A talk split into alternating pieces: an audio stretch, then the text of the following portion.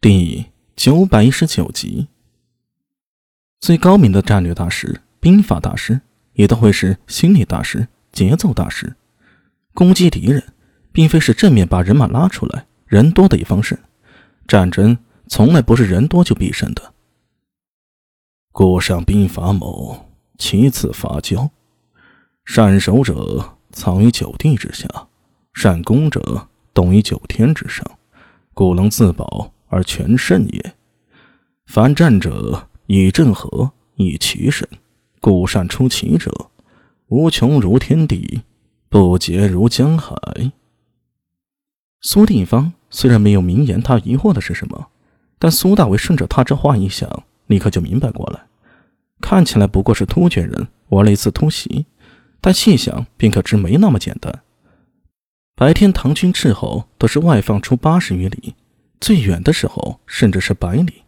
在这种情况下，突厥人数万大军接近，无论如何也不可能瞒过去的。除非斥候营的人都是瞎子，或者集体反水了，那是绝对不可能的。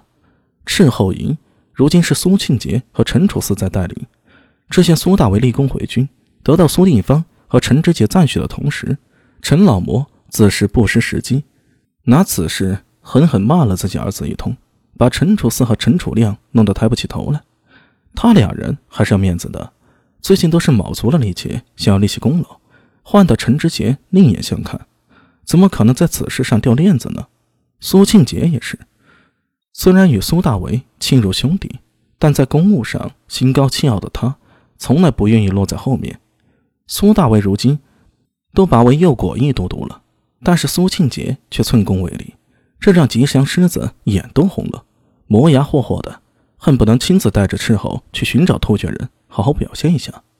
还有阿史那道真，算是苏大为一手带出来的，他也在斥候营里摸爬滚打。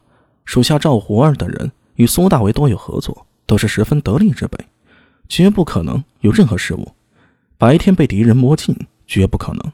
唯一的机会只有夜里，夜晚受环境所限，唐军斥候只可能简单巡视一番。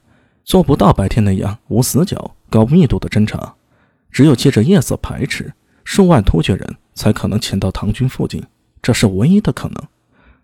按此倒推，突厥人可能早就到了，但一直在唐军斥候侦查范围之外。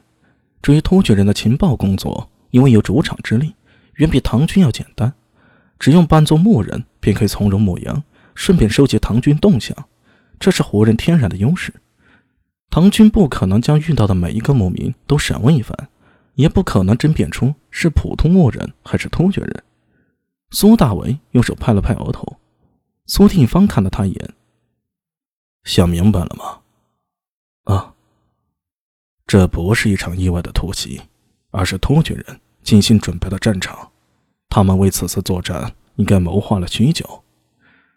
在这么近的距离突袭，我军想要反应。没有一个时辰，根本组织不起有力的人手。但是我们没有一个时辰了，等那支埋伏的胡人加入作战，大营都会有危险。定制这个作战的人呢，高明啊！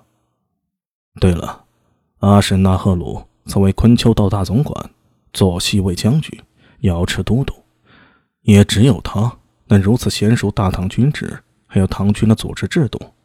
如我所料不差，此次突袭。应该出自阿什纳赫鲁的手笔了。苏大为和一番将领在苏定方身边连连点头。这话说起来简单，但若没有苏定方的提点，想到这些啊，千难万难。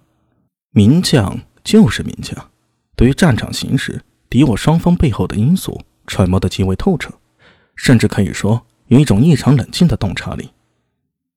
阿米，你觉得苏海镇能支撑多久？呃，苏定方突如其来的问题啊，让苏大为愣了一下。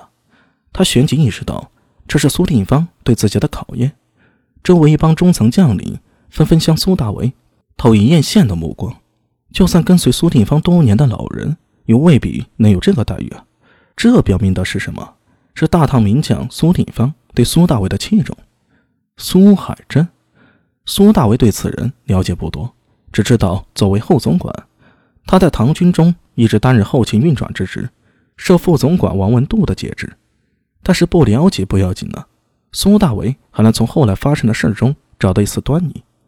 自从境界突破后，他的记忆力极为出众，甚至有些像开启了记忆宫殿，前世的一些零散知识也都能记起来了，包括偶尔看到的一些历史典故。他还记得看过一些关于唐军征突厥之事。这苏海镇与苏定方虽然同姓苏，但并非一个家族。史料上对此人记载不多。苏大为记得唯一的一点，却是此人后来任刚海道行军大总管、丰海道总管、洋海道行军总管、右卫将军、孝检右五卫将军、沙州刺史。《旧唐书》里记载，此人曾交诏以朝廷赏赐为由，伏杀草原各酋长及昆林都护阿史那布真。平乱之后，在回军途中，知书难兰攻越部引来吐蕃军打上来，结果苏海镇以师老不敢战为，用军资与吐蕃谈和，然后才得以安然返回。这件事儿应该是真的。